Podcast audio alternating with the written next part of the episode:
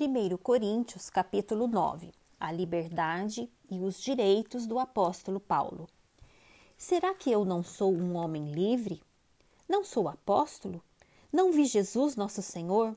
Por acaso vocês não são frutos do meu trabalho no Senhor? Se não sou apóstolo para outros, certamente o sou para vocês, porque vocês são o selo do meu apostolado no Senhor.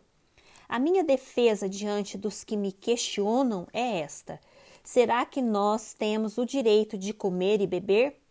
Será que não temos o direito de levar conosco uma esposa crente, como fazem os demais apóstolos, os irmãos do Senhor e Cefas? Ou será que somente eu e Barnabé temos de trabalhar para viver? Quem é que vai à guerra às suas próprias custas? Quem planta uma vinha e não come do seu fruto? Ou quem apacenta um rebanho e não se alimenta do leite do rebanho? Será que eu digo isso apenas como homem? Não é verdade que a lei também o diz? Porque na lei de Moisés está escrito: não amarre a boca do boi quando ele pisa o trigo. Por acaso Deus está preocupado com bois? Será que não é certamente por nossa causa que ele está dizendo isso? É claro que é por nossa causa que isto está escrito, pois quem lavra deve fazê-lo com esperança, e o que colhe deve fazê-lo na esperança de receber a parte que lhe é devida. Se nós semeamos entre vocês as coisas espirituais, será muito recolhermos de vocês bens materiais?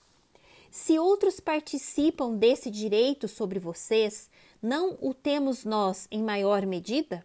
Entretanto, não fizemos uso desse direito, pelo contrário, suportamos tudo para não criarmos qualquer obstáculo ao Evangelho de Cristo.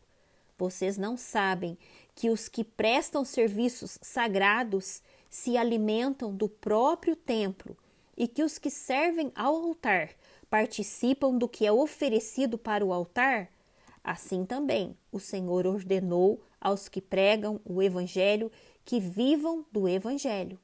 Eu, porém, não tenho feito uso de nenhuma destas coisas e não escrevo isto para que assim se faça comigo. Preferiria morrer a deixar que alguém me tire esta glória. Se anuncio o Evangelho, não tenho de que me gloriar, pois sobre mim pesa essa obrigação. Porque ai de mim se não pregar o Evangelho. Se o faço de livre vontade, tenho recompensa, mas se o faço por obrigação, é porque uma responsabilidade me foi confiada. Nesse caso, qual é a minha recompensa? É que anunciando o Evangelho, eu o apresente de graça, para que não me valer do direito que ele me dá. Porque sendo livre de todos, fiz-me escravo de todos, a fim de ganhar o maior número possível, para que com os judeus fiz-me como judeu, a fim de ganhar os judeus, para os que vivem sobre o regime da lei, como se eu mesmo assim vivesse, para ganhar os que vivem debaixo da lei, embora eu não esteja debaixo da lei. Aos sem lei, como se eu mesmo fosse, não estando sem lei para com Deus, mas debaixo da lei de Cristo, para ganhar os que vivem fora do regime da lei. Fiz-me fraco para com os fracos, a fim de ganhar os fracos.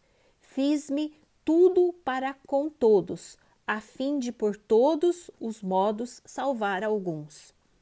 Tudo faço por causa do Evangelho, para ser também participante dele. Vocês não sabem que os que correm no estádio, todos, na verdade, correm, mas um só leva o prêmio? Corram de tal maneira que ganhem o prêmio. Todo atleta em tudo se domina. Aqueles para alcançar uma coroa corruptível. Nós, porém, a incorruptível.